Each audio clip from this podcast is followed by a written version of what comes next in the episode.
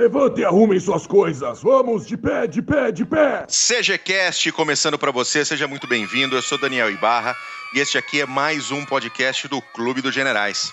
Hoje nós vamos falar de um assunto muito legal, que é um assunto que eu particularmente gosto bastante, que são war games, são jogos de tabuleiro que recriam situações de combate, de batalha, que para nós que gostamos tanto de, de, história militar é um, é um deleite normalmente poder simular batalhas e, e combates que nós só, só lemos sobre ou assistimos algum filme no cinema. Comigo, sempre ele, o homem mais bonito de Santa Catarina, Glênio Madruga. Tudo bem, Mac? Tudo jóia. Saudações cavalarianas. Bullmer, saudações cavalarianas para você que está mais uma semana com a gente aí. E vamos lá, espalhando essa sensualidade toda pela região sul, pelo Brasil, pelo mundo, via áudio. Essa voz cremosa de taquara rachada, esse negócio aí. Mas é o que temos para hoje. Vamos trabalhar assim mesmo. Então tá bom. Comigo, com a gente também, um, um, grande amigo, membro do Clube dos Generais, o senhor Luiz Augusto Silva, nosso querido Kurt Meyer. Tudo bem, Kurt? Bom dia, Vietnã!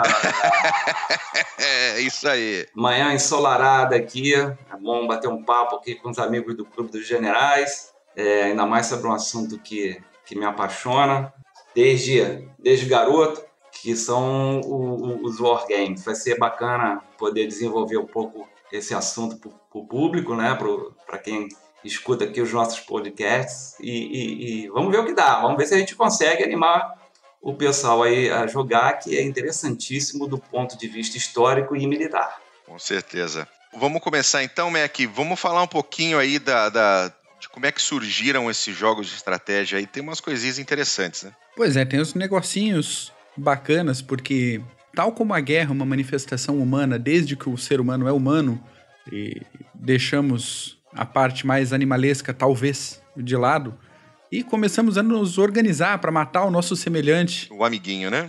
De forma sistematizada. A simulação disso, a procura por modos de simulação disso, acompanha também. Então a gente tem registros no Extremo Oriente, na China com o Xianqi e no Japão com o Shogi, e o, já uma primeira curiosidade do episódio de hoje é que no Extremo Oriente cada país tem mais ou menos a sua versão nacional do que a gente tem no Ocidente como xadrez. Só que o antepassado do xadrez, que a gente conhece como tal, é a chaturanga, da, um jogo da Índia do século VII que tem essa ligação direta com o nosso xadrez tido ocidental. E aí, aqui no Ocidente, ele tem mais ou menos essa padronização, regras comuns derivadas aí da, da chaturanga. Muito legal. Atualmente a gente tem diversos jogos de turno, a gente vai falar mais para frente no episódio.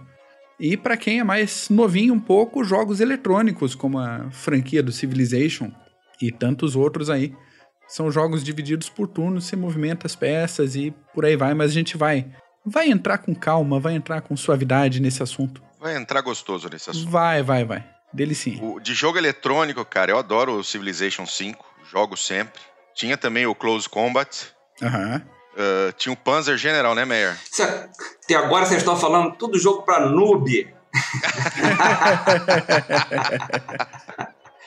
vou, dar um, vou dar umas dicas. Termina aí que eu vou dar uma, umas dicas aqui de, de, de, jogos eletrônicos aí pro, pro pessoal é, dar uma olhadinha e, e, ver se compra os jogos, que são jogos é, menos noob. Vai lá. Dá... Não, não, mete aí, cara. Eu sou jogo noob, cara. Eu jogo não, Civilization, jogo essas merdinhas aí.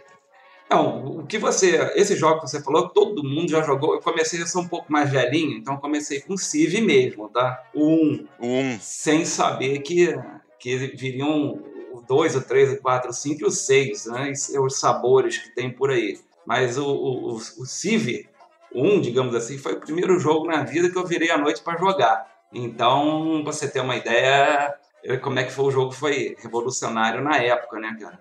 Agora, dicas que eu tenho aqui de jogos, logo de saída então, tá? Tem um jogo que vocês pesquisem aí, que é chamado The Operational Art of War. Ou vocês vão achar com, com, com a sigla dele, né? T-O-A-W. Esse jogo é a transposição dos wargames de mesa jogos que a gente normalmente joga para o computador. Nível, ele vai desde do nível de divisão até a, acho que batalhão ou companhia. Então procure aí o The Operational Art of War, também tem seus, seus, seus sabores, né? acho que agora é o, é o terceiro, é um jogo já antiguinho. E o outro jogo que eu já recomendo logo de cara para o pessoal procurar também, esse é mais antigo ainda, mas é um jogo excelente a nível é, tático, é o Steel Panthers. Procurem o Steel Panthers, ele tem até, pô, ele é até meio de graça, é tão antigo que ele é, né? Então, vocês entrem. Facilita, aí. facilita. Porra, mas o, esse jogo é muito bom. Ele é a transposição para o computador de um clássico do Wargame que chama Squad Leader, feito pela Avalon Hill.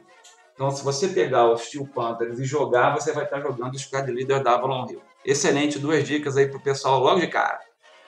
Bom, a gente tem, tem um, um, antepassado dos wargames que a gente joga hoje, wargames que, que o Meyer depois vai comentar do, do, do Somnium, que é o Kriegspiel, né, Mac? É o Kriegspiel, ele é uma criação do século XIX, da Prússia. A Prússia é um daqueles países que a gente gosta de falar, países que não existem mais, tal como a União Soviética. Sim, amém. A gente traz sempre para o assunto, né? E o primeiro autor disso foi um sujeito chamado Jörg Leopold von Heiswitz, que elaborou um jogo de tabuleiro de simulação militar para o rei da Prússia na época. Acontece que houve um, um certo incidente chamado Napoleão Bonaparte e teve que parar ali o desenvolvimento do jogo para resolver umas coisas que estavam acontecendo no quintal. Depois ali da era napoleônica, o filho dele, também chamado Jörg Heiswitz, só que Jörg Heinrich Rudolf von Heiswitz, assumiu o desenvolvimento desse jogo que o pai tinha começado a fazer e levou novamente para a família real da Prússia, que achou interessante ali como, a princípio, como divertimento. Mais para frente, o, alguns anos depois, o Von Moltke se empolgou com o negócio, ele também deu uma desprezada de início no jogo, falou: ah, legal, para brincar, bacana, mas não tem utilidade prática isso aí. Depois ele se convenceu, achou que era uma boa ideia ter isso para treinamento de oficiais, e o jogo passou por uma fase de testes e em seguida, produção em massa nas unidades. Cada unidade depois é, produziu suas variações e a coisa entrou realmente no, no, treinamento de oficiais da Prússia. Esse aí é o Somnium do século XIX, né? É, você vê que é uma história antiga, assim como Wargame, como Wargame mesmo, né? O Mac bem falou aí dos, dos jogos é, iniciais. Eu acho que com certeza o xadrez é, é o wargame, se a gente puder chamar o xadrez de wargame, eu incluo ele nessa categoria, é o mais conhecido, né? Mas aperfeiçoado, né? Obviamente pela Prússia, tinha que ser, né? Tinha que ser os né? prussianos a aperfeiçoar a arte da guerra. Nem gostam de, um, de, um, de uma briguinha, né? É, a gente costuma perder todas, mas a gente treina bastante, cara. um dia ganha, um dia ganha, vai saber. O Kriegspiel foi importante, inclusive, para a vitória da Prússia sobre a França, né, em 1871. É, mas contra a França não conta, né, cara? não, a França é legal, cara. A França tem uns vinhos legais. Cara. É, aquilo foi uma encrenca que não deveria ter acontecido para início de conversa, né? É, a França, pô, a França é, é legal, né? É um, legal, é um ponto de parada legal quando você quer invadir a Inglaterra, mas eles até construíram uma lombada lá no caminho, né? Tipo uma cancela chamada Linha Maginot, mas enfim, acabou não dando muito certo. Construíram a cancela e esqueceram do muro em volta. Porra, pois é, não botaram é, os guardinhas do lado. Mas uma, uma coisa interessante do Kriegspiel é justamente esse fator de simulação que a, a família Heiswitz imaginou e, e desenvolveu para fazer esse treinamento. Então, o mapa foi a primeira vez que a gente tinha mapa segmentado né, um tabuleiro segmentado. Isso originalmente em, na escala 1 para 2373. Cada 3 centímetros no mapa representariam 100 passos duplos. E aí evoco quem já fez exercício de orientação no, no glorioso EB. Passo duplo é aquela marcação de distância que você rompe passo com o pé esquerdo e conta meio, um, e a unidade bate sempre no pé direito. Por isso, essa escala 1 para 2373. As peças inicialmente eram feitas de metal, de porcelana ou de madeira e já vinham com o que a gente vai comentar também depois, com esses dados de movimentação, de proteção e de força. O tempo já era dividido em turnos e cada turno tinha seu tempo de dois minutos. Então, além do envolvido no jogo ter essa é, decisão de movimentação de tropa, ainda simulava a velocidade com que ele tinha que pensar para fazer essa movimentação em campo. É, deixa eu dar um, deixa eu dar um pitaco aí. Manda Deixa eu ver. dar um pitaco aí. Pitaque, pitaque. Então, o, o que que acontece, né, cara? Hoje a maioria dos mapas que a gente tem em Wargames, eles usam o hexágono, né, que tem seis lados, né, uma figura geométrica de seis lados que representam razoavelmente as- a, a- a orientação no mapa que você pode seguir. Mas por que, que a gente costuma a- a- a dividir o mapa em hexágonos? É simplesmente uma forma é, simplificada de você medir as distâncias. Então, ao invés de você falar que você pode andar, uma unidade pode andar 20 km por dia, ou 30 km por dia, ou 45 km por dia, você faz os cálculos e conversão, tá na parte do cara que desenha o wargame, o cara tem que fazer esses cálculos, não é um, um mero chute. Então ele faz esses cálculos aí, como você falou, dos passos duplos, e simplifica isso para o jogador, dizendo que ele pode andar 2 dois axes por turno, 3 axes por turno, ou 15 axes por turno. Na verdade, quando você dá esse poder de movimentação, que é uma característica da- das unidades do- dos wargames, o que você está dizendo é, em termos de desenho de wargame é que aquela unidade ela é capaz de se movimentar em teatro de guerra, né? ela não se move correndo, ela se move com uma certa precaução, né? tanta distância durante aquele período de tempo que o turno significa. Então, tem um, um, um belo cálculo que você tem que fazer aí por trás e o X ele entra aí para simplificar o cálculo da distância. Por exemplo, se você pegar um, um jogo de miniaturas, né? pessoal que gosta de jogar wargame de miniaturas, que é um, um outro ramo, eles usam, eles não, não têm X, né? os mapas deles não têm X, é, eles usam corda, barbante, eles usam fita métrica, eles usam trena para saber, e eles têm lá nas regras dele o quanto aquela unidade pode andar calculado em centímetros né, no mapa. Né? É, o X e o turno entram nessa química, um está junto do outro. Eu tenho que calcular um em fu- em função do outro, os dois se olham. E divide-se em jogo em turnos, por quê? Porque não dá para jogar os dois ao mesmo tempo. Imagina a bagunça que não ia ser, né? Sim. Então você vai. é, não, é, não é um real-time strategy, que é o RTS, que vários wargames de computador têm, mas jogo de tabuleiro não dá para fazer um real-time strategy, tem que ser um turn-based strategy mesmo, que você tem que, tem que ter uma ordem, né? Primeiro você joga, eu jogo, como no xadrez, por exemplo, né? Cada um move uma peça de cada vez, então cada um tem seu, seu digamos assim, sua fase de movimentação, que é o que acontece na, nos jogos de, de, de, wargame de hoje. Deixa eu te fazer uma pergunta. Quanto mais tático o jogo, mais dividido fica o tempo. Por exemplo, tem alguns jogos do Somnium, o Rue, por exemplo, se não me falha a memória, que ele tem os turnos são, por exemplo, dia e noite. Sim, Né? Os turnos não representam o dia inteiro. sim. Isso é em função do tamanho da unidade? Sim.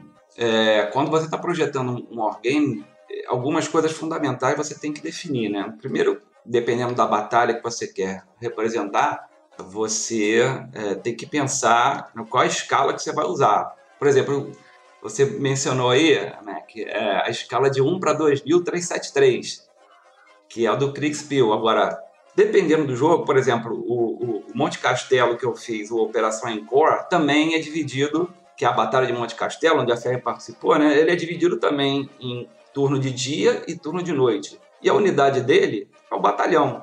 Então, com, quanto mais tático o jogo fica, ou seja, batalhão e companhia, você vai tentar representar em uma batalha curta. E essa batalha curta vai ter tempos curtos de, de- como divisor, ou seja, o turno vai, vai ser, pode ser de horas, pode ser de dias, pode ser de dia e noite. Tem jogo que se você é, é, buscar jogos bem táticos mesmo, e aí a gente pode até falar de jogos de computador, o turno é online. O turno é direto, é um segundo por segundo. Que são os, os- embora eu não, não, não considere como wargame, esses jogos de, de tiro em primeira pessoa, tem gente que considera, eu não considero, mas tem gente que considera. São, são jogos online. Então, quanto mais tático, o turno tende a ter uma menor duração em simulação.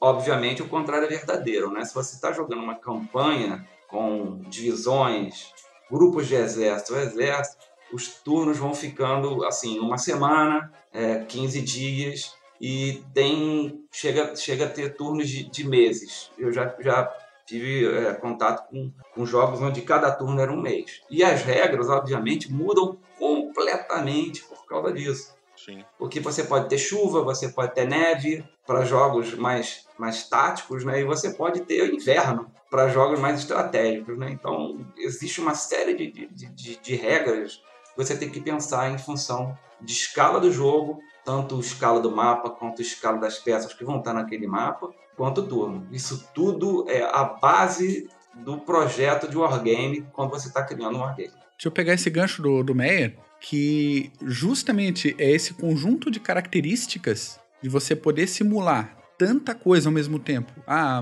movimentação de uma unidade X em estrada é uma coisa, em terreno aberto é outra, em floresta é outra, em montanha é outra. É, dia e noite, operações, tipos de operação diferente. No inverno, no verão, na primavera, com a neve derretendo, dependendo do fronte. Tudo isso gera um ambiente de simulação que favoreceu, isso já aos olhos do Moltke no século XIX, a possibilidade de treinar oficiais. Daí já emendando o gancho que, que você deu agora há pouco, do fator para a vitória na Guerra Franco-Prussiana. Os oficiais prussianos puderam treinar e retreinar diversas vezes. Foi criado um Estado-Maior fixo no exército da Prússia para treinamento constante desses oficiais. E o Kriegspiel foi um dos fatores chaves nesse treinamento para trazer situações reais já acontecidas e treinar situações hipotéticas para o futuro, partindo do mesmo ponto inicial e simulando diversos desenvolvimentos dependendo de possíveis opções do próprio Estado-Maior Prussiano e da tendência de opções táticas estratégicas do comando francês. Esse conjunto particularmente, eu acho maravilhoso no mundo do, dos wargames. E depois a gente vai ver que ataques como a Operação Leão Marinho foi toda treinada em wargames antes da, da tentativa na Segunda Guerra Mundial. O ataque de Pearl Harbor foi exaustivamente é, ensaiado em wargames. Tanto o ataque pelo Japão quanto a defesa pelos americanos também tinha sido treinada em, em wargames. E todo, todo esse conjunto, isso aperfeiçoou a estrutura do, de comando já do exército prussiano e de tantos outros exércitos depois. Talvez o que a gente tenha visto como desenvolvimento de batalha, principalmente na Segunda Guerra Mundial, com essa movimentação toda e no fronte leste da Primeira Guerra Mundial, muito disso seja derivado direto das experiências a partir do Kriegspiel. É muito bom. E, e, e, o Kriegspiel, ele tinha algumas, algumas questões, acho que bastante interessantes, né? Você tinha uh, o moderador jogando, né? O moderador ali entre, entre os, os jogadores uhum. para poder fazer, fazer o gerenciamento disso, né? Pois é, o, cada comandante de tropa envolvida ali de um lado e do outro escrevia suas ordens de batalha e passava para o moderador. E esse moderador fazia a movimentação em campo. Deixa eu pitacar aqui de novo. Eu vou aproveitar e fazer logo o merchandising. É, o Clube Sonium, que é o, que é o nosso clube de, de, que a gente discute vários assuntos, militaria, plástico modelismo, e a gente tem esse lado forte de Wargames, né? E aí eu deixo aí pro pessoal a, a dica, procurem aí e o merchandising também, www.clubesonium.org. Eu entrei aqui para pitacar que a gente tem um jogo e apenas um jogo que usa o moderador. Então a gente tem um jogo, esse não está publicado, os melhores jogos ficam com a gente, portanto venham jogar conosco. Isso aí. Que é a campanha do Bismarck. Olha aí. É o Afunda um Bismarck. Esse jogo do Sônia, ele é jogado com moderador. Então fica a equipe que está tentando escapar com o Bismarck num cômodo, a equipe que joga com os, a Marinha Aliada em um outro cômodo, e um moderador fica Cada um tem seu mapa, é claro, né, da, da, do Atlântico Norte, ali da, da área do Mar do Norte. Cada um tem seu mapa e o moderador que fica transitando entre os cômodos, ele tem um pequeno mapa estratégico onde ele controla o jogo. Então o moderador sabe onde cada embarcação está, mas um lado só descobre onde a embarcação do outro lado está se realmente avistar. Então tem toda aquela história de você fazer a, a, posicionar essas embarcações para achar o inimigo, mandar aviões de reconhecimento e tudo mais. Então, essa função do moderador, ela serve como fog of war desses jogos que a gente está acostumado a jogar hoje no computador. Então, o moderador, ele representa o fog of war.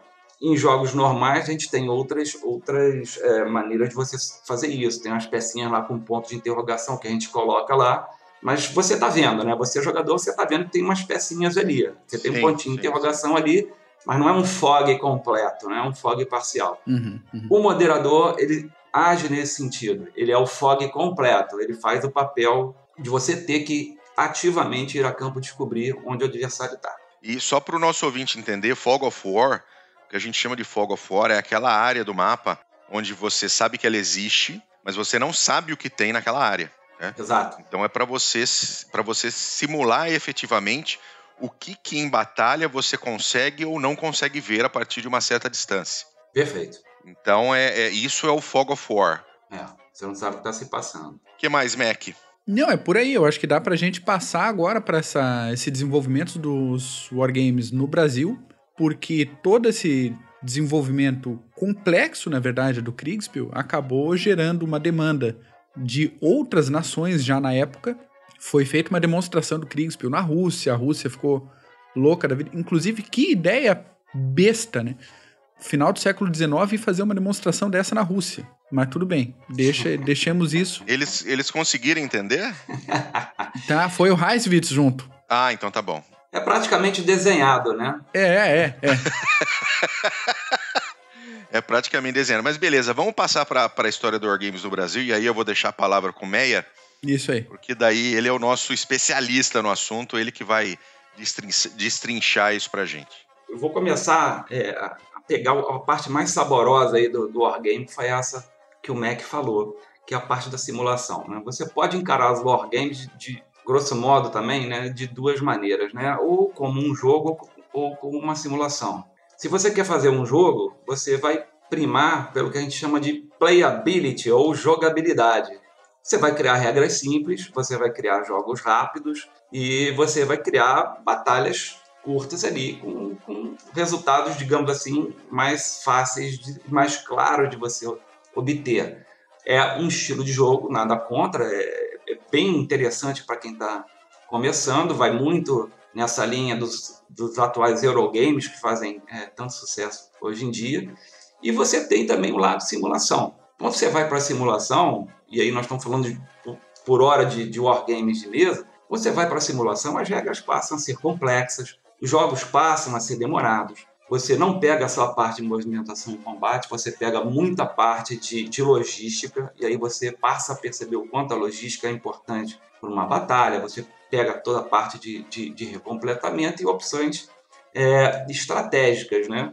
E partindo para o lado profissional, que é isso que nós estamos falando, né, do, do os jogos são muito mais complexos do que a gente possa sequer imaginar aqui jogando nos nossos computadorzinhos e, e jogando os nossos jogos de mesa. Os jogos militares existentes, eles são extremamente complexos, são obviamente hoje gerenciados por computador, né, os, as diversas variáveis, mas eles, eles são é, extremamente complexos e profissionais. Isso tudo para quê? Ora, o simulador é um treinamento. Se você é, pegar a historiografia da Segunda Guerra Mundial, por exemplo, você vai pegar né, dois momentos assim bem, bem clássicos onde os wargames são citados. Por exemplo, no dia D, Rommel não estava no seu QG de comando. Por quê? Um dos motivos foi porque ele tinha participado de umas simulações. Ele foi participar de umas simulações. Ele foi fazer um, um wargame para ver onde os aliados potencialmente desembarcariam e como os alemães reagiriam é, àquela invasão. Um, uma outra citação que eu fui ter conhecimento há muito pouco tempo é, foi que o Estado-Maior soviético ele jogou, é, fez jogos, fez wargames para simular a invasão da Alemanha. E diante dos resultados, Zukov, por exemplo, jogou de alemão e devastou o exército russo. E eles fizeram modificações efetivas em campo, fizeram novos jogos de guerra e reposicionaram tropas e redimensionaram é, é, efetivos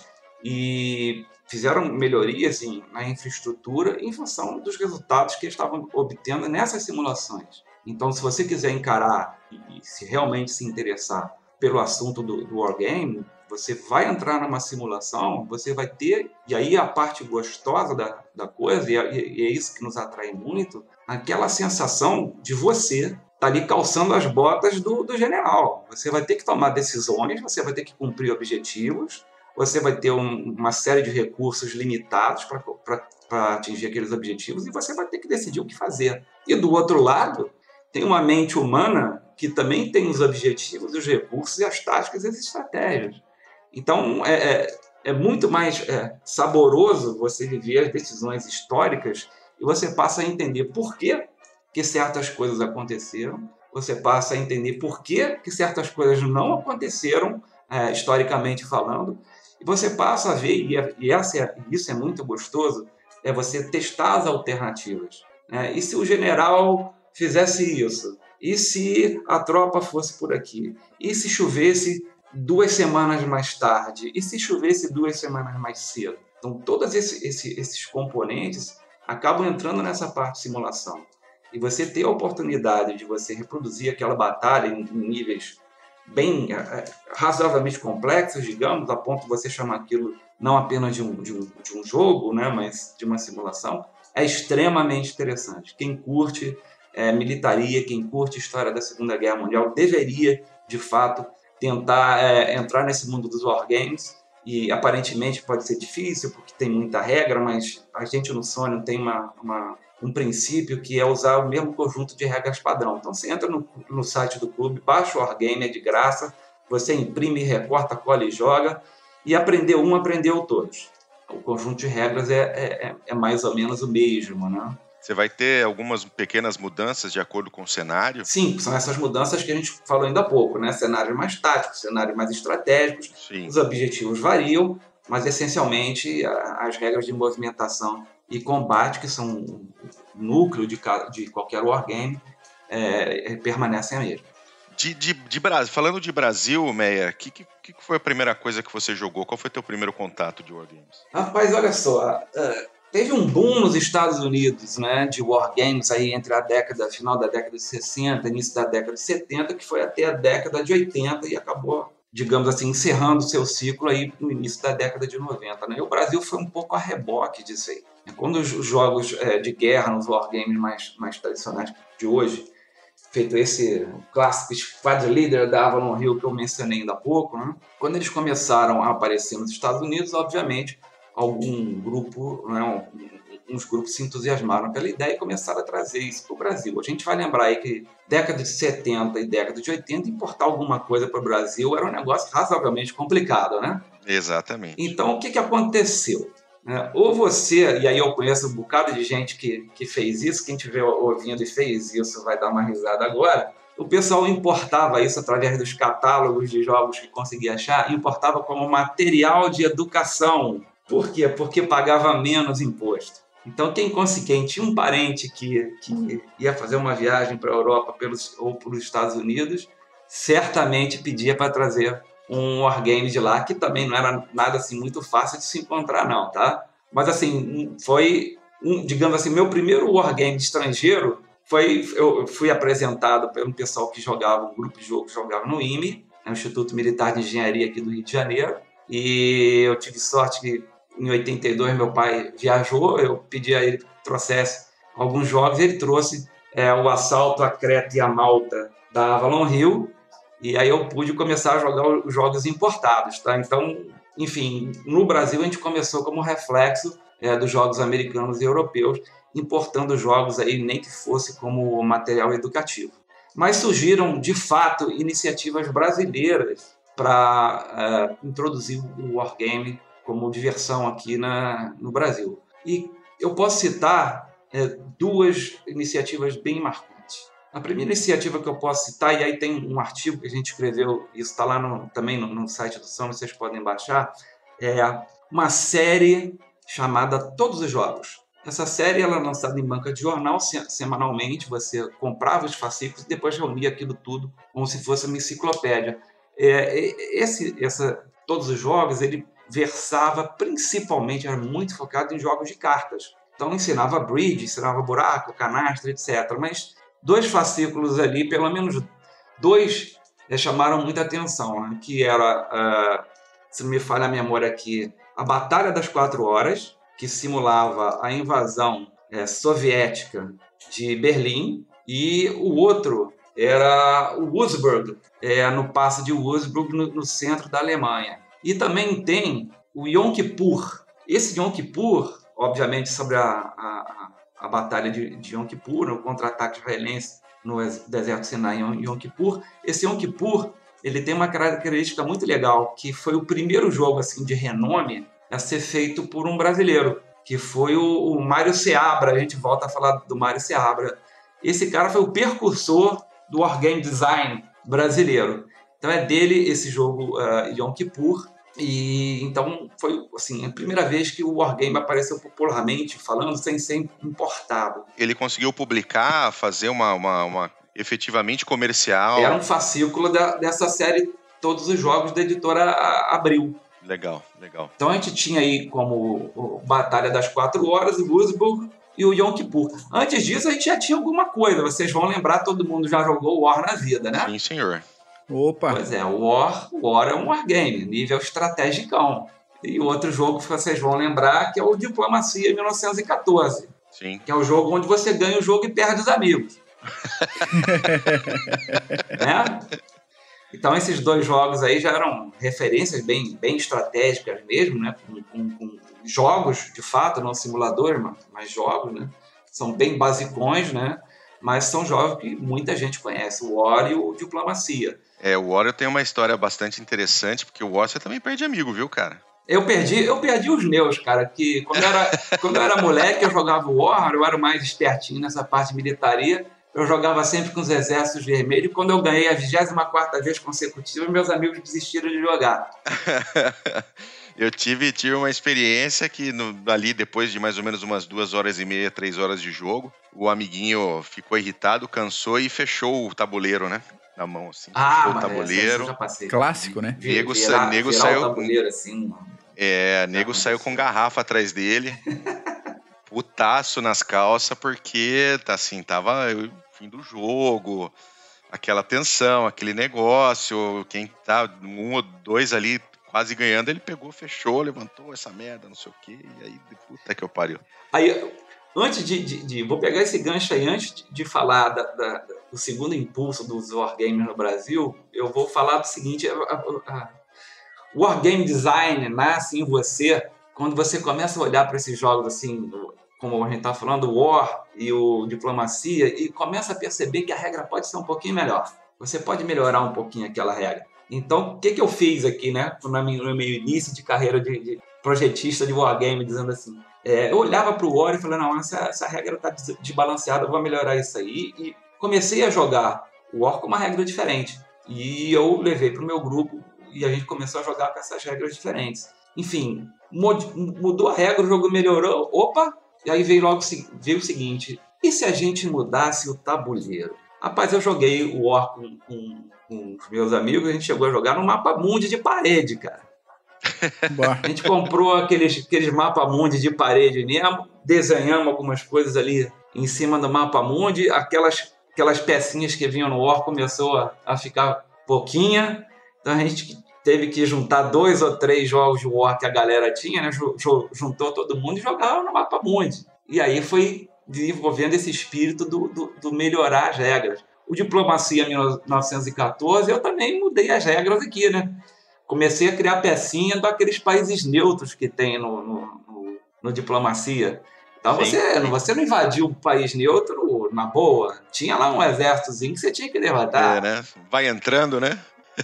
Então, o, o espírito do, do, do, cara que projeta o jogo começa assim: você vê um jogo, você joga aquele jogo e diz assim, pô, esse jogo pode ficar melhor. Eu acho que se eu mudar uma regrinha aqui, uma regrinha ali, é, o jogo fica melhor. Quando você muda, você melhora, e aí melhor não é, uma, não é um negócio absoluto, né? Depende de quem joga, né? Pode achar melhor ou pior. Ali nasce um, um, um, um wargame designer, tá? Ah, isso é legal. Deixa eu aproveitar aqui que eu falei dessa, desse caso do War quem fez isso foi um amigo meu, Zé Sidney, hoje é aniversário dele. Então, Neizinho, um abraço para ti. Aquele dia do War tá sempre inesquecível. É, ele inventou, ele inventou o holocausto nuclear no War. Exatamente. E, e, como é que foi esse segundo impulso? Cara, o segundo impulso. Da, da, do Wargame no Brasil. Esse aí é o que caracteriza os, os, jogadores de Wargame, os brasileiros, né? Que marcou bem os, os jogadores brasileiros, os mais antigos, pelo menos, né? Esse segundo impulso veio da Jog Empreendimentos. Essa Jog Empreendimentos foi uma empresa que resolveu pegar o boom dos wargames nos Estados Unidos e realmente trazer isso para o Brasil. Então, eles eram uma empresa e também publicavam por fascículos. E, e eu, pelo menos, né, conheci essa JOG num anúncio que veio na antiga revista Quatro Rodas, né? Falando, de carros, aí veio, lá o anúncio da JOG. Eu era garoto na época, recortei o anúncio, enchi o saco do meu pai e a gente fez a assinatura e os jogos começaram a chegar. Então, para vocês terem uma ideia, né? Eles fizeram essa JOG, através dos fascículos, fizeram uma coisa bem interessante. Eles sabiam que estavam é, publicando para um público inexperiente. Então, eles começaram bem devagar, com mapas bem simples, com regras muito simples, e foram sofisticando as regras. Então, assim, o primeiro jogo foi Invasão da Polônia. Invasão da Polônia, o mapa tinha 21 por 28 centímetros, cara. É um negócio que, né? É uma, uma folha de A4. É uma folha A4. É uma folha A4, cara. E as peças eram, pô, se somasse tudo, devia dar uma dúzia. As regras muito simples. Mas, para quem não sabia nada, aquele jogo da Polônia serviu bastante. Já tem ali uma estratégia, já tem peça. As regras de movimentação e combate não iam mudar, iam ser mais ou menos aquelas, então você já começava a aprender. O segundo jogo foi a campanha da França, ou seja, a invasão da França em 1940. Você tem uma ideia aí, o mapa já ficou um pouquinho maior, né? 43 por 28. Já era tipo um mapa do A3. É um A3. Já estava lá o, a lombada entre a Alemanha e a França, conhecida também por linha Maginot, né? Mas assim, não tem, não tem estrada, não tem ferrovia, não tem um monte de cidades estava faltando. Por quê? Porque é um mapa mais simples, para um jogo mais simples, para algumas regras mais simples. Né? As peças todas cabem numa folhinha de, de A4. Todas as pecinhas reunidas cabem numa, numa folhinha de A4 ou menos, na verdade. É, depois, eles vieram uh, fazendo jogos mais complexo. Eu vou citar alguns para vocês aqui. A Batalha das Ardenas, que virou um clássico, que, que eram regras já bem mais complexas. Um jogo muito difícil de você fazer, porque a Batalha das Ardenas você tem ataque e defesa para os dois lados. Todos os dois lados têm seu momento onde atacam e tem seu momento de defesa. Esse é um jogo bem difícil de fazer. Você tem um clássico que veio aí, é, chamado Operação Barbarossa, que aí é a invasão da União Soviética mesmo, todo mundo sabe. O mapa aí já era de 64 por 94 centímetros, já era um mapa grande, um conjunto de peças razoavelmente grande. E, assim, era um jogo bem difícil de jogar, bem, bem complexo de ganhar como alemão, tanto que ninguém jogava com as regras que veio da Joga, porque era impossível ganhar como alemão, então o pessoal já começou a fazer suas próprias adaptações. Depois veio o Normandia, né, o desembarque no dia D, um mapa de 64 por 94 centímetros. A complexidade vai aumentando. É, depois, a invasão da Alemanha, com um mapa maior, bem nível estratégico mesmo. O mapa já era de 64 por 94 centímetros. E aí você jogava com corpo de exército. Você já começa a ter linha Siegfried. Você ele começa a partir da, da, da libertação da, da, da, França até o final da guerra. E você tem a combinação da, de, dos dois jogos que eles chamaram de A Guerra no Oeste. Então você juntava o mapa do Normandia, olha só que sacação que os caras tiveram, né? Você juntava o Normandia com o mapa da Alemanha, os mapas eram na mesma escala, você juntava eles e ficava com um mapa de 128 por 94 centímetros e você reproduzia toda a campanha no Oeste a partir do dia D até o final da guerra. Agora, uma coisa que marcou muito bem essa geração da JOG foi o seguinte, cara, a JOG faliu no meio do caminho. então, rapaz, ficaram faltando os seguintes jogos. Fica, ficou faltando aí o Guadalcanal, ficou faltando o Guerra no Leste. O Guerra no Leste seria a combinação do Barbarossa que eu falei ali é, ainda há pouco, com esse mapa da invasão da Alemanha. Então você ia fazer também a Alemanha sendo invadida pelo leste. Você ia fazer toda a campanha soviética da Segunda Guerra Mundial juntando os dois mapas. Ia ser também um mapa de 128 por 94 centímetros. E o último, o último fascículo, esse quebrou o coração da galera. O último fascículo vinha a Batalha de Monte Castelo, uma, um mapa aí de 43 por 56 centímetros, e as duas frentes, que seria a combinação dos três mapas: o, o mapa do, da, da, França, o mapa da Alemanha e o mapa da, da Rússia de Barbarossa. Então ia ficar um mapa de 204 por 94 centímetros. É, seria assim o primeiro Monster Game São aqueles jogos monstruosos, com mapas monstruosos, que levam semanas, meses ou anos para serem jogados. E essa é a primeira experiência que o brasileiro ia ter de um Monster Game. Infelizmente, Guadalcanal, Guerra no Leste, Monte Castelo e as Duas Frentes nunca foram publicadas. Nós chegamos, inclusive, depois de algum tempo, a entrar em contato com, com, com membros da equipe. O próprio Mário Seabra foi o cara que, que, que capitaneou esse projeto, né? Nós entramos com membros da, da equipe, tem poucos anos atrás, né? Achamos as pessoas, o Mário Seabra já, já, já havia falecido, claro, mas essas pessoas falaram: não, não, nós chegamos a jogar esses jogos. Eu fui beta tester, eu testei esse jogo, a gente viu a publicação, a gente viu que os caras realmente quiseram impulsionar os wargames, mas infelizmente não, não teve o retorno que, que eles esperaram e não conseguiram, não tiveram fôlego de bancar o, o, projeto até o final. Daí a gente sabe, né? Com o Marco, a gente sabe aí que os wargamistas mais antigos são conhecidos como órfãos da JOG. Porque todo mundo virou órfão, rapaz. Esses caras pegaram a gente pela mão, né? ensinaram a gente a andar, ensinaram a gente a caminhar e não, não chegaram a completar uh, os fascículos. Quer dizer, a gente ficou meio que órfão uh, do, dos, dos, dos, jogos da JOG. Mas foi muito interessante porque criou uh, a primeira geração de, de, de wargamers brasileiros, né? Porque acabou que essa frustração de ser órfão fez com que as pessoas começassem a improvisar. Então muita gente pegou os mapas que já tinham e começou a improvisar a ordem de batalha e regra para fazer o, as duas frentes, né? Sim. As pessoas desenhavam na mesma escala, desenhavam, por exemplo, o sul da Inglaterra para fazer a, a Sea Lion. É, conheço pessoas que desenharam toda a Itália e o norte da África para fazer a, a, campanha africana na mesma escala. Quer dizer, você gerou uma, uma, um público, né, não só que aprendeu, mas que começou a querer mais. Começou a exigir um pouquinho mais do que o, o, a falecida, né, a já falecida Jog, tinha a oferecer. E aí o pessoal foi aos pouquinhos se, se, se contatando e, e foi, enfim, tentando se achar e levar e perder um pouco dessa coitada, um pouco dessa orfandade, digamos assim, né?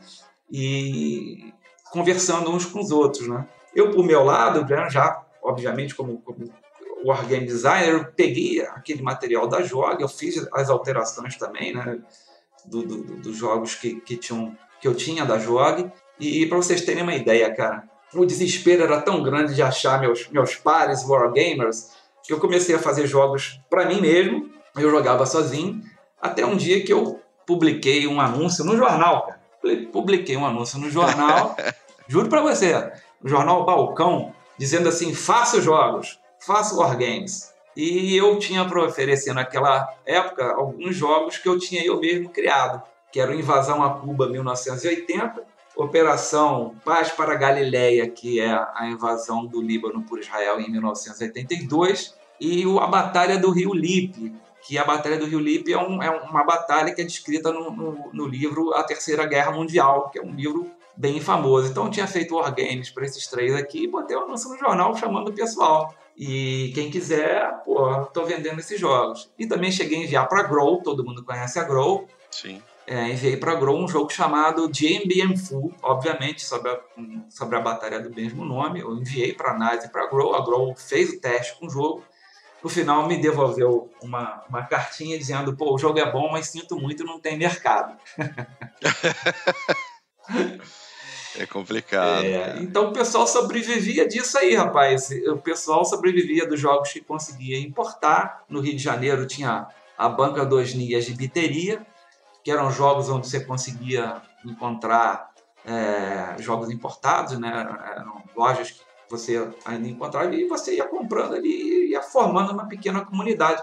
Quando eu publiquei esse jogo no jornal, eu tive uma resposta que, que era esse pessoal que jogava no, no INE. Então eles, eles me conheceram por jornal e me chamaram para jogar e aí abriram um amplo leque né, de oportunidade, porque eles tinham realmente muitos jogos é, importados e jogavam bastante jogos importados, e inclusive foram eles que me apresentaram aí na década de 80 o RPG, então talvez eu tenha sido junto com eles aí um dos primeiros jogadores de RPG é, no Brasil. No dia que tiver um podcast de RPG, pode me chamar que eu conto a história. essa é uma das vantagens de você ter a minha idade, né? Que você tem idade suficiente para contar histórias, né? É verdade. É, é o que sobra, né? Eu, eu, eu ainda jogo RPG, cara. Pois é, eu também, pô. Eu ainda jogo. Eu, há pouco jogo. tempo, eu tive a oportunidade de iniciar meu filho e os amigos dele na arte da RPG. Olha só, que, que, que, or- que orgulho para o pai, né? Muito legal.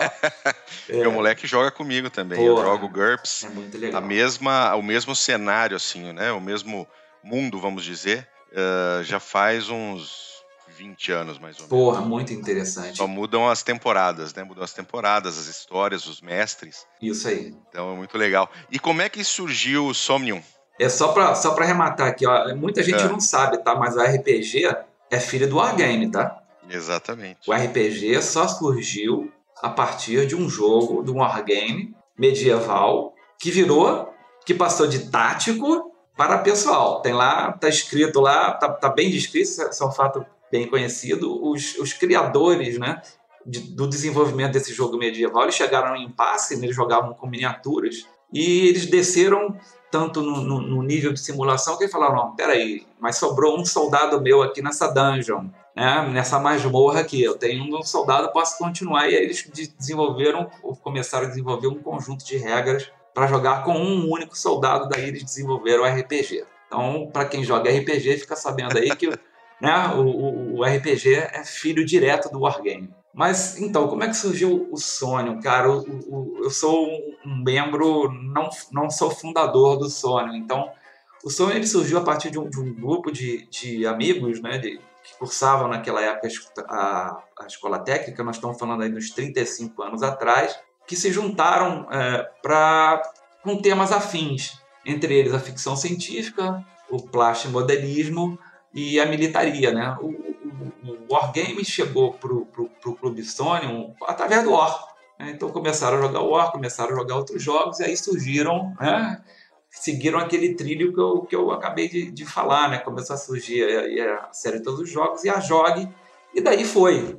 Viraram né, uma boa parte dos membros, do- dos, dos fundadores do, do, do Clube Sonho.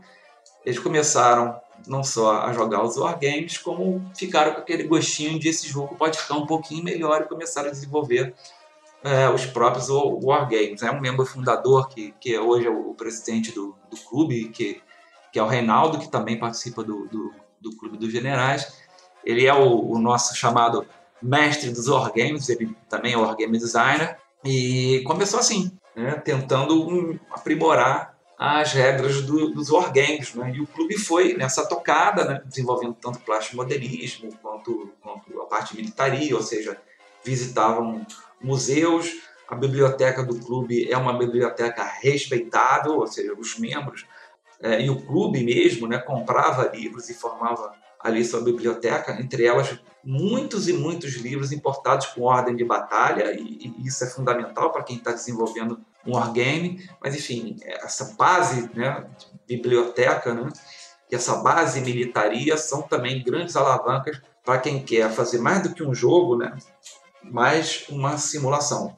Você começa realmente aí no detalhe. O que eu achei fantástico quando eu con- conheci o Somnium, e eu conheci o Somnium através de você, quando entrei no CG, lá em, em 2003, foi a possibilidade de me colocar como comandante de uma tropa em uma batalha da Segunda Guerra Mundial. Pois é, rapaz, É. isso Então eu via, eu via todos aqueles, todos aqueles mapas e eu baixei vários jogos, jogamos bastante, né, Mac? Sem dúvida. Opa. Você, quando você estava aqui em Campinas. E, cara, o, o- o mais gostoso era, ou seja, a gente lia muito sobre a Segunda Guerra, discutia muito no Clube dos Generais, na época era, era tudo através de lista de e-mails, né? Ainda existe a lista, mas basicamente hoje é WhatsApp. E a gente discutia muito, conversava, falava, brigava, xingava, mandava, mandava e, e- e- chupar uma manga na esquina. Mas no final a gente não tinha efetivamente qual era a sensação de dificuldade de você representar, por exemplo, refazer uma invasão da França, refazer uma Barbarossa, entendeu? Outras batalhas do Pacífico. Então, para mim, o meu encontro com o Somnium foi essa coisa de poder efetivamente entender como aquilo poderia funcionar ou não ah, e te dar uma visão de, de estratégica diferente, né? Porque uma coisa é você assistir, você assistiu o documentário, como é que foi a invasão de Iwo Jima, como é que foi a invasão da França, em seis semanas estava tudo acabado, todo mundo fudido, o nego fugindo de Dunkirk, entendeu? Francisco, o rabo entre as pernas, É. indo para Espanha. Mas assim, como seria você como comandante francês, como comandante aliado ali? É muito tranquilo a gente tá, tá sossegado lendo alguma coisa sobre o assunto e dá aquele rótulo de, pô, aqui general tanso, né? Que bizonho, né? Como é que o bicho fez um erro primário desse? O que que aconteceu pra ele. É, pra dar uma bisonhada dessa perder. Daí já, me citando, jogando contigo, Bu, a gente leva 15 minutos pra, eh, montar o tabuleiro de Guadalcanal e eu perco em 10 minutos. E daí eu fico olhando pro negócio e falo, ué, como assim? É isso. Pois é, isso. e- Só que na vida real morre gente. É. Isso aconteceu no evento da SpaceX, tá? A mesma situação que eu ganhei com o do Mac, Aham, jogando como japonês, aconteceu na SpaceX, que o cara não se ligou, ele deixou o campo Henderson abertão lá, e o japonês veio pelo mar e tomou o campo Henderson e fim de jogo. E acabou. E vocês veem como é que é fácil cometer erros, né? Como você está num lance de, de simulação, vocês veem como é fácil você cometer um erro, digamos assim, entregar o jogo, literalmente, né? Só que o jogo, numa guerra, é um jogo real e mortos e feridos, né? Então te dá esse senso, assim, de, de o quanto de um general, não só o general, mas toda a estrutura de comando tem de responsabilidade. Você né, toma aquele, aquela simulação a sério, né? E você vê que quando você dá baixa numa peça, é gente que morre, né? Tem um, um- um membro do, do clube Sônia, que é o Kleber, vai dar risada quando eu falar isso aí, que é o seguinte: a gente costuma dizer que quando a gente joga Wargame, a gente joga Wargame. Esse, esse jogador, o Kleber, ele não joga, ele tá lá. Então a peça dele toma baixa, ele sofre, entendeu? Ele, ele fica chateado. Se um jogador que está jogando com ele, porque a gente joga também, e isso aí é um outro negócio que é muito legal, não é o fato de você jogar um contra o outro. É você, você ter duas ou três pessoas na sua equipe jogando contra duas ou três pessoas. Então você tem uma, uma certa hierarquia num time e uma certa hierarquia no outro. Alguém que estava jogando né, sob o comando dele fazia uma besteira, amigo, e eu ouvi muito. Por quê? Porque tem essa vontade, você, você se joga para dentro do jogo mesmo. Você, como eu disse antes, você calça as botas do general, cara. Então, um erro ali são vidas, né? Não é um jogo, jogo, né? Você vê ali pessoas que, que, que soldados ali que, que morrem, baixas, enfim. Um erro bobo pode se transformar num- na perda de um- uma campanha e, e- e na perda do jogo. Então é, é uma simulação mesmo. A, a ideia, o sabor, né? O sabor é esse que você falou. O sabor é esse que você falou, Mac. É, é. Você tá ali tomando decisões e ver por que, que era difícil. Né? Há pouco tempo a gente jogou uma campanha que, e aí a campanha mesmo, um mapa enorme, a gente jogou, levou alguns meses jogando, e aí lembra que o clube a gente se reúne aos sábados, né? Sábados intercalados, então quando eu falo meses, né? não são meses jogando todo dia, mas demorou bastante, né? Jogando uma campanha que vocês devem conhecer de nome, essa, talvez vocês conheçam, chamada Stalingrado, não sei se vocês já ouviram falar nisso aí. De leve, Algumas de leve. vezes. Rapaz, eu joguei Stalingrado, a gente jogou, a gente normalmente joga dois jogos na sequência, que é para testar o jogo, então a gente troca, né? Quem joga de eixo joga de soviético, quem joga soviético joga de eixo. Rapaz, é impressionante você jogar como alemão, você fica apavorado. Você tem peças que são, você tem unidades que são muito boas, mas são poucas. E você tem aquela vastidão de território e aquela multiplicidade de objetivos que você tem que cumprir. Então você tem que escolher, ou você se arrisca espalhando suas unidades para tentar conseguir os objetivos quase todos, ou você abandona metade dos objetivos e se concentra nos mais importantes, tentando sobreviver.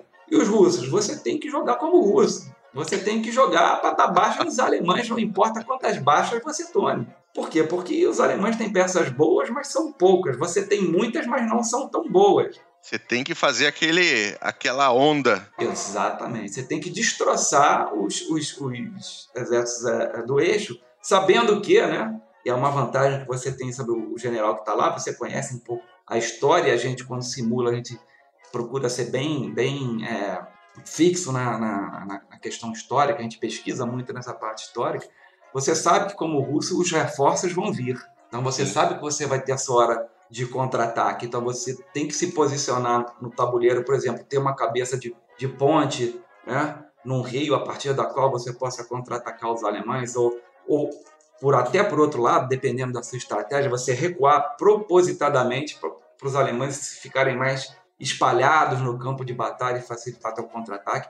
Quer dizer, e, e, isso, né, esse Stalingrado, você joga é, com dois de, de, cada lado, dois para o eixo, dois, dois para o soviético, você combina com seu camarada o que, que você vai fazer, você observa o que, que seus adversários estão fazendo. Às vezes você tem que se retirar né, do, do, do ambiente de jogo, porque os caras, seus adversários, querem é, combinar algum movimento, e você também faz isso, ó, sai aí um pouquinho que a gente vai discutir um pouco aqui do que nós vamos fazer. Fica trocando e-mails, planejando ser, quais vão ser os contra-ataques. A gente briga entre nós sobre por, é, por suprimento, por apoio aéreo, né, por reforços, né, por recompletamento. Oh, é óbvio que isso acontecia também nas campanhas. É óbvio que na campanha real os generais brigavam entre eles por apoio aéreo. Sem dúvida. Eles brigavam entre eles por, por recompletamento. Eles brigavam entre eles por quem fica com qual divisão e ataca onde, ou defende onde. Então você começa a ter o gosto e aí começa a ver a dificuldade que você tinha em, determinadas batalhas. Né? O Stalingrado é, é uma boa opção, porque é, uma, é um jogo longo. A gente tem, acho que o jogo maior que o, que o, Monster Game que o Sony tem é o, é o, Campanha do Mediterrâneo, que pega desde a invasão da Sicília até o final da guerra. E é um mapa é gigantesco. Então você inclui também, você tem tropa búlgara, você tem tropa croata, você tem é, os guerrilheiros de Tito, você tem franceses, você tem americanos, você tem alemães, você tem italianos, e as, as possibilidades são enormes. Então você tem a possibilidade de, no jogo, você invadir qualquer pedaço ali da bota italiana, os italianos podem se render ou não. Então só isso modifica o jogo completamente.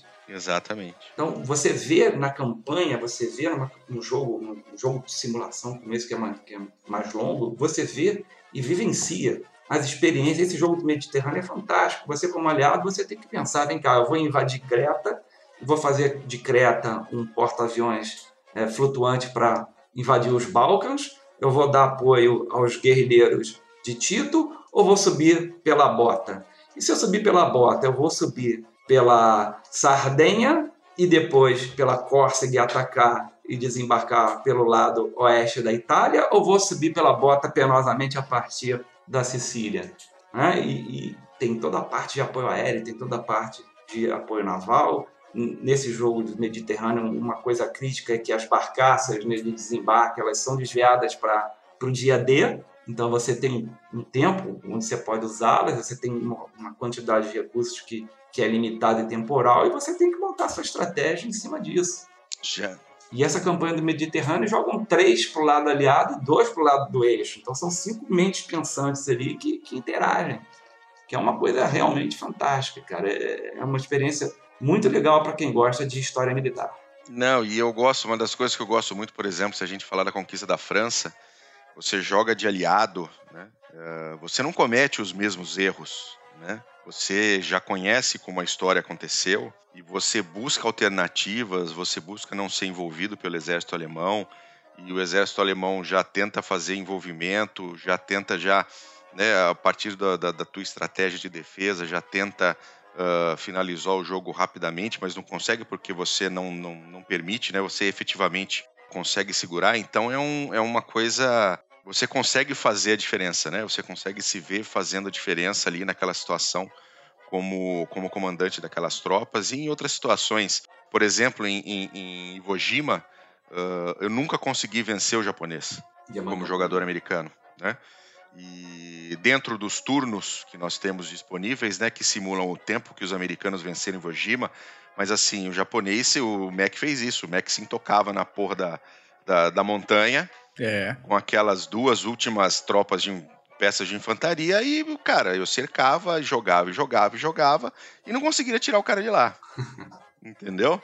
E, e, aconteceu. E eu depois, jogando como japonês, tive a mesma situação, onde você consegue se segurar até o final e aí o, você ganha o jogo porque você sobreviveu. Exatamente. Né? É. Dentro daquele período de tempo. É, você falou duas coisas aqui interessantes, né? Que é, é bom para quem está nos ouvindo é, compreenda, né? Quando a gente faz um wargame, ganhar o jogo não é necessariamente ganhar a batalha. Você tem objetivos a cumprir, você ganha de duas maneiras. Ou você impede que o inimigo cumpra os objetivos dele, ou você cumpre os seus. Então, você deu um excelente exemplo do, do japonês Iwo Jima. Pô, os japoneses não vão jogar os, os, americanos no mar, a não ser que os americanos joguem de fato muito mal. Mas assim. Tem que jogar é, muito, muito, muito tem mal. Tem que jogar né? muito mal mesmo. Mas assim, se você resistir até um, um certo ponto, ou se você debaixa, ou você destruir peças americanas o suficiente, você altera o curso da história. Essa é a suposição que a gente faz quando a gente monta os objetivos do, do jogo, né? Exatamente. Então você tem como é, ganhar o jogo mesmo estando do lado perdedor da batalha. Esse é um negócio bem interessante para falar. Um, um outra, uma outra coisa que você falou, e aí a gente vê como é que, que a história funcionou e é uma coisa realmente curiosa. Né? Nós temos vários cenários, várias pessoas, vários autores, várias empresas tentaram fazer o jogo de, de invasão à França. É impossível você conseguir fazer o que os alemães fizeram em qualquer jogo razoavelmente não, não travado. Se você colocar alguma liberdade de movimento, os alemães vão tentar fazer o que os alemães fizeram, mas os aliados nunca vão cometer a quantidade de burrice que eles fizeram naquela campanha. Então, você, para gente que tenta reproduzir, a gente no Sony tem uma, uma regra que é o seguinte: a gente tem que criar um jogo onde eventualmente a história se repita. Não é obrigado que a história se repita, mas eventualmente a história tem que ser possível de ser é, reproduzida. A gente praticamente não consegue fazer uma um, um invasão da França em termos amplos. A gente tem um jogo chamado Blitzkrieg que pega só aquele momento da ruptura, né? Sim. Mas a gente não consegue ter um. A gente tem um jogo França 1940, mas a gente não fica satisfeito com o resultado do França 1940, porque a gente não consegue repetir o resultado da batalha, porque, obviamente, os aliados não são burros o suficiente para fazer a mesma coisa que fizeram historicamente. E aí você fala, pô, é burrice? Não, tem um monte de motivos, né, historicamente falando, né, tem todo o fog of war que a gente já, já falou antes, mas você tem ali a experiência, né? Você vive a experiência de o quão é difícil você cumprir é, certos objetivos com os recursos que você tem ali à é, mão. No né? caso, e no caso da França, para você conseguir eh, reproduzir o que aconteceu, você precisa impedir que as tropas francesas se movimentem. Exatamente. Né? As tropas aí, aliadas se movimentem. E aí tome regra especial, isso deixa o jogo travado. É por isso que eu falei que você só consegue se você travar o jogo. Exatamente. O que não é uma coisa muito, muito legal de se fazer num, numa simulação. Mas enfim, consegue, mas não é. Nenhum autor conseguiu um jogo decente de França em 1940 por isso você como aliado, você não vai cair no mesmo truque. É igual Tannenberg. Exatamente. Né? Fazer a batalha de Tannenberg é, é, é bem difícil mesmo, porque é, cair, né, incorrer nos mesmos erros é complicado. Mas esse é o objetivo da simulação. Né? Até por isso você vê que como é difícil né, lidar com, com uma situação real de, de, de certas batalhas. E, e, deixa eu te fazer uma pergunta agora com relação ao mercado brasileiro hoje. Tá? Ou seja, uh, eu conheço o Somnium de muitos anos já e, e, o Somnium tem aí 37, 38 anos de, de existência, né? Uhum. Mais Isso. ou menos. E uma quantidade, eu acho que por volta de uns 50 cenários diferentes disponíveis na internet de graça para você puxar, baixar e jogar. Esse, esse é o objetivo. Esse é o objetivo. É, é você não deixar o, esse hobby tão interessante é morrer. Daqui a pouco a gente fala um pouquinho mais, mas esse é o objetivo. E o que, que tem mais no mercado, Meyer? Pois é, é, o que, que acontece, né? Você tem. É, quando, quando os wargames tiveram esse, esse boom em 80 e começaram a decrescer em, em 90, tem um livro excelente aí que é o Complete Wargames Handbook, do James é, F. Dunningham. Ele, ele descreve essa situação que foi o seguinte: você tem uma divisão no mercado onde é, o mercado de wargames teve que fazer uma opção, né? Ou eles continuavam fazendo jogos simples para jogadores é, iniciantes e aí perdiam o público alvo deles que eles já tinham constituído, ou faziam jogos complexos, maiores, que era a ansiedade do público, mas perdia os jogadores novos, né? Então a maioria das, das empresas optou por fazer jogos mais complexos e acabou perdendo o público, né? porque não, não tinha renovação. Um fenômeno, dois fenômenos, digamos, que aconteceram mais ou menos na mesma época, ajudaram a botar um pouco de pá de cal nessa história aí, que foi, um deles foi o RPG, que a gente já falou, a diferença do, clássica né, do RPG por game é que o RPG você não precisa saber as regras para jogar. O Wargame você precisa saber as regras para jogar. O RPG você vai treinando ao longo do tempo. E o RPG é um jogo essencialmente cooperativo, né? não tão competitivo quanto o Wargame. E depois vieram os card games. Né? Os card games ajudaram um pouco, né? são jogos mais, mais simples, mais rápidos, que era o que o público estava querendo. Tanto é que hoje, né, em termos de mercado, o que nós temos aí hoje são os Eurogames.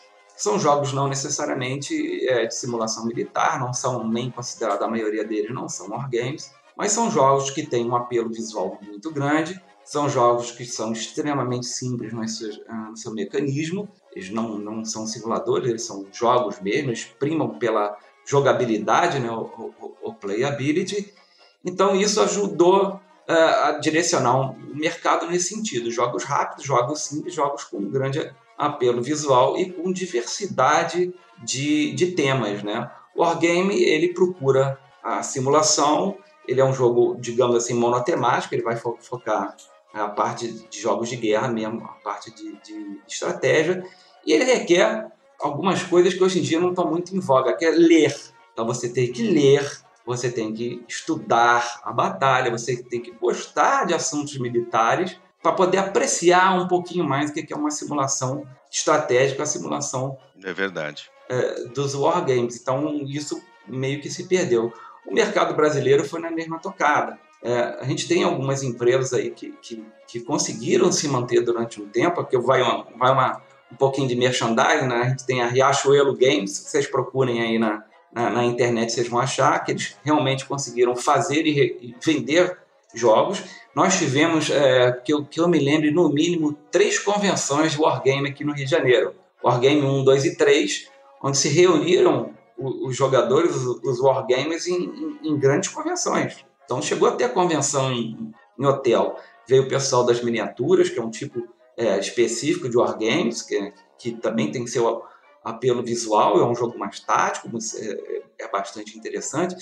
Fomos nós, né, e pessoas de outros estados. São Paulo tem tinha muita coisa, muita gente de wargame, gente de Brasília, enfim, tinha um público já formado, mas você vê que a faixa etária é mais ou menos a, a mesma. Então a gente chegou a ter aqui três, pelo menos três convenções de, de wargame, já não tem já há algum tempo. E finalmente você tem uma influência muito grande que são os wargames de computador. Né? Então to, toda a parte de tabuleiro e, e, peças, né? se você pegar todos os recursos que a gente tem hoje de, de jogos online no computador, fica muito mais fácil. Porque as peças estão lá, as regras do computador é, gerencia, você tem que entender os mecanismos da mesma forma, mas você não tem que ficar montando, desmontando tabuleiro, você pode jogar com alguém de, de outro estado ou outro país. Então o Wargame meio que se mimetizou aí passando dos tabuleiros físicos né, para os tabuleiros virtuais. Por exemplo, se você quiser uma, uma dica né, atual é, de, de, de Wargames, você tem, você vai achar no mercado um, uma série chamada Decisive Campaigns né, que tem vários cenários. Você tem a invasão da Polônia, você tem a invasão ao Ocidente, você tem toda a, a, parte de guerra no leste também. E, em essência, esse jogo de computador é a cara do jogo de tabuleiro. Ele só é no computador, gerenciado pelo computador, ele chega em nível de simulação bem extremo, né, ele é bem complexo, bem completo, mas o computador gerencia. Então, é, o Wargame, digamos assim, ele não morreu, ele migrou um pouco para o computador. Os, as pessoas acabam jogando pelo computador, mas e aí eu falo para vocês aí com, com, com, toda sinceridade mesmo, porque vocês já experimentaram isso.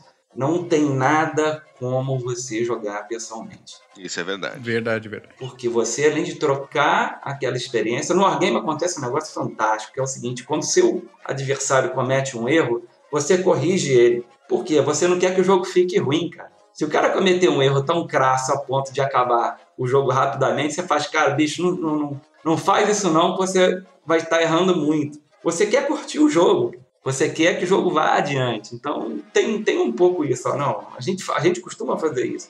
Aquele movimento ali não foi legal. Refaz ali que você vai dar uma brecha ali para a gente romper a tua linha e tal. Então você tem essa questão de você estar tá se divertindo ali e trocar informação e contar piada e dar risada e é legal porque as pessoas conhecem a, parte histórica. Então a gente para o jogo um pouco para discutir a parte histórica. Não, mas aconteceu isso, essa divisão, historicamente, essa divisão que foi para lá, ela foi com força, foi retirada do teatro, o apoio aéreo aqui hoje já, já, já não tinha tanto apoio aéreo, então a gente consegue não só conversar sobre a história, conversar sobre a batalha, como, pô, zoar um ao outro, né? como contar piada, como fazer brincadeira, tem toda essa parte de, de, de interação social ali com, com pessoas que, que, entendem e gostam daquele mesmo assunto. Né? Então é uma, é uma experiência muito legal.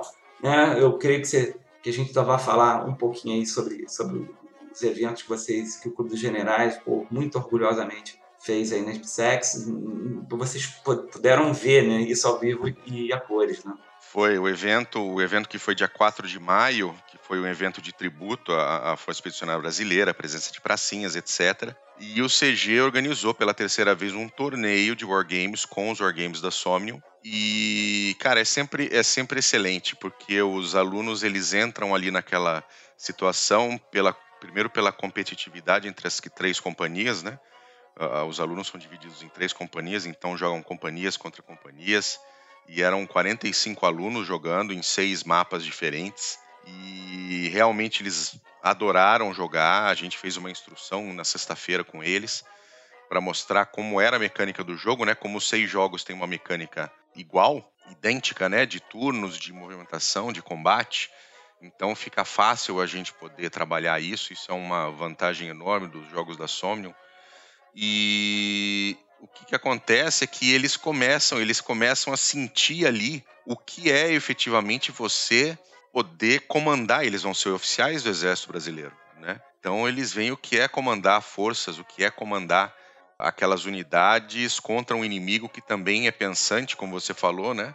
Você tem outras pessoas do outro lado e foi, foi realmente uma experiência muito legal. Os seis jogos que nós uh, apresentamos para eles ficaram na escola, nós doamos para a escola, né? nós fizemos a impressão dos tabuleiros em lona, as peças em cartão, as regras foram encadernadas, então eles ficaram com, com todo o, o conjunto do Wargame lá na escola para eles continuarem jogando. A gente tem ideia de fazer novos torneios ao longo do ano, né, internamente com os alunos, com os cadetes. Então vai ser, vai ser, foi, foi muito legal. Como foram e a cada ano que passa a gente melhora alguma coisa, a gente melhora a organização, a gente melhora a estrutura, a gente melhora o treinamento com os alunos, a instrução e foi realmente fabuloso. E você, fabuloso. E você vê aí, né, né, que é o retorno ao Kriegspiel, né? É, claro, sem dúvida nenhuma. É uma das intenções e uma da, das coisas mais interessantes para mim, que tive lá pela primeira vez esse ano, é o momento que dá o estalo nos alunos, e isso dá para ver na cara dos alunos, na expressão deles, quando cai a ficha, tá, não é só um jogo, é uma simulação militar. Quando eles se arrumam na cadeira de novo e se inclinam em cima do tabuleiro e falam: ok, isso aqui são minhas tropas, isso daqui é uma campanha e agora o negócio é sério, agora a gente tem que ir para cima da, do objetivo. Essa virada na, na postura deles de para encarar, para jogar o wargame é sensacional. Aí muda a relação deles com o tabuleiro na hora. Eu achei muito bacana ver isso. O sorriso desaparece. É, é. é. Mas, mas é o que eu comentei antes, né? Aquele jogador nosso, né? O, o Kleber, ele hoje ele é oficial do exército. Ele tomou gosto pela carreira militar e é oficial do exército. Por quê? Porque ele estava lá. Ele estava lá combatendo. Ele entrava no espírito do jogo mesmo, né? E isso de responsabilidade de você estar tá numa simulação e você cometer um erro e, e, pessoas morrem. Pessoas morrem. Então por que não treinar? Né? Por que você não simular? Por que você vai fazer simulação quando você aprende a dirigir? Por que você não vai fazer uma simulação quando você vai comandar tropas onde, é, sob sua responsabilidade, estão vidas humanas? Tanto dos seus próprios comandados como dos civis é, é, e como a, né? a, vantagem do próprio Kriegspiel na, no século XIX é uma forma extremamente barata e, e, prática de fazer isso. Você não tem que desdobrar a tropa no terreno para fazer treinamento, você não tem despesa com material, com alimentação, com comunicação, despesa de equipamento, é, todo um empenho para fazer uma, uma simulação de duas, três horas em campo que poderia ser feita dentro de uma sala de instrução de forma muito mais rápida e com resultados mais sólidos do que toda a dificuldade de jogar o pessoal em campo. Não tô aqui desmerecendo a atividade de campo, mas existem atividades que dá para fazer na simulação em tabuleiro com um aproveitamento muito melhor. É, tudo tem o seu momento, você vê, né? É. Piloto comercial também tem simulador, enfim, piloto de avião, né? Comercial também tem simulador. Enfim, se todos, todas as profissões que exigem ou colocam sob sua é, responsabilidade vidas humanas, né?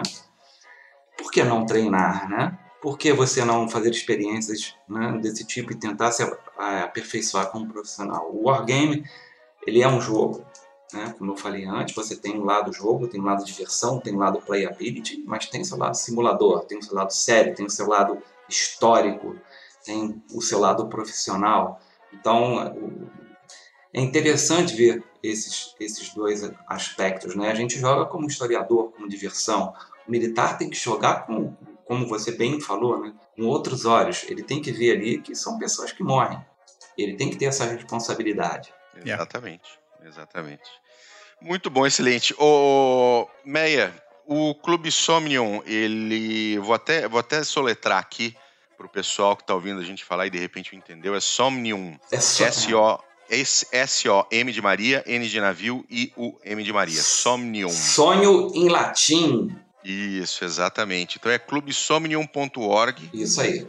Você tem, vai lá na, na, na parte de Wargames, você tem três, quatro dezenas de jogos para você escolher, para você baixar na sua impressora. Você pode também mandar imprimir o tabuleiro. Alguns tabuleiros são grandes, tamanho A3, A, A2, A1. E você pode jogar, chama, chama os amigos para jogar em casa. Tem, a maioria dos tabuleiros são Segunda Guerra, mas tem alguns tabuleiros que são de outras, outras campanhas, né? De, de outras. Inclu é, inclusive tem um, um cenário muito interessante chamado Guerra nos Pampas. Guerra nos Pampas, já joguei. É, rapaz. É muito legal Guerra nos Pampas, uma eventual invasão argentina ao Uruguai e ao Brasil em 94. Isso aí. E eu joguei em Toledo, eu, o Steiner e o Cota. Jogamos em Toledo quando eu tive lá em Toledo, sei lá, já deve fazer uns deixa eu ver, 10 anos, é mais de 10 anos, deve fazer uns 15 anos atrás que eu tava lá, eu joguei com eles. Aliás, eu tenho o, tabuleiro do Somnium uh, como quadro. Muito legal. Fica o meu, meu espacinho aqui de bateria, eu tenho o, o Pampas e o Iwo Jima. Então, o Pampas nada mais é do que um exercício que, com certeza, os exércitos argentino, uruguai e brasileiro fazem. Fazem, sem, sem dúvida, dúvida nenhuma. Você lembra quando, quando vazou quando vazou a informação, vários anos atrás, de que o Exército Brasileiro tinha feito uma simulação de invasão do Uruguai? Pois é. Vazou, ah. vazou na imprensa e foi todo um. Como assim? Estamos pensando em invadir o Uruguai? Gente, não tem nada disso. Todo mundo faz a sua simulação de ataque, de defesa contra os seus vizinhos co-irmãos. Planos né? são planos, por que não tê-los? Então, é... toda hora que você que está nos ouvindo aí, toda hora que vazar na imprensa que alguém tem plano para invadir alguma coisa, leve isso extremamente light, porque planos são planos e você tem que tê-los para os cenários mais absurdos. E se a Terra for invadida por Marte, você tem que ter um plano. Então, não Exatamente. se impressionem com esse tipo de coisa, não. Ah, você pode também, olha, você pode é. também. A gente fez um projeto há algum tempo atrás de, de recriar os jogos da JOG. Então, nessa Legal. mesma página aí dos jogos da, do, do, do Sony, que você pode baixar, imprime, recorta e joga, tem alguns joguinhos da, da JOG lá. E também tem Legal. uns videozinhos que a gente fez e alguns artigos ensinando você a jogar. Show você quer aprender a jogar, não tem quem explique, tudo bem, vai no videozinho, você vai, vai ter algumas aulinhas assim de, de, de como é que joga. É bem, é bem interessante, está tudo lá. Bicho, é só ter um, um pouquinho de vontade e a regra de um é basicamente a regra de todos. Aprendeu um, você praticamente aprendeu todos. Excelente, excelente, muito bom. Meia, obrigado pelo teu, pelo teu tempo aí, pela tua presença. Uh, um abraço pro, pro Reinaldo, pro Eduardo, pro Bélico, a todo mundo lá do Somnium. E foi muito bom, cara. Vamos fazer outro desses aí mais pra frente e a gente precisa arrumar um jeito de jogar junto de novo.